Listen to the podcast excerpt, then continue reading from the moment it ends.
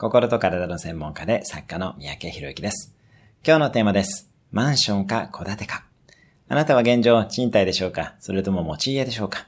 持ち家を持つならできる限り土地付きにしましょう。新築マンションの購入は一番 NG です。買った途端に資産価値が下がってしまいます。資産として考えるなら、マンションは宙に浮いたコンクリートくらいに考えて、土地付きで不動産を保有しましょう。不動産でなくてもいいですが、インフレに備えて現金のみはやめておきたいところです。政府がインフレターゲットを設定しているので、現金で所有するのは資産が目減りするだけです。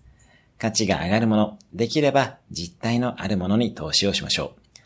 今日のおすすめ1分アクションです。持ち家であれ、賃貸であれ、今住んでいる物件の評価額を考えてみる。いいね、シェアなどいただけると嬉しいです。今日も素敵な一日を。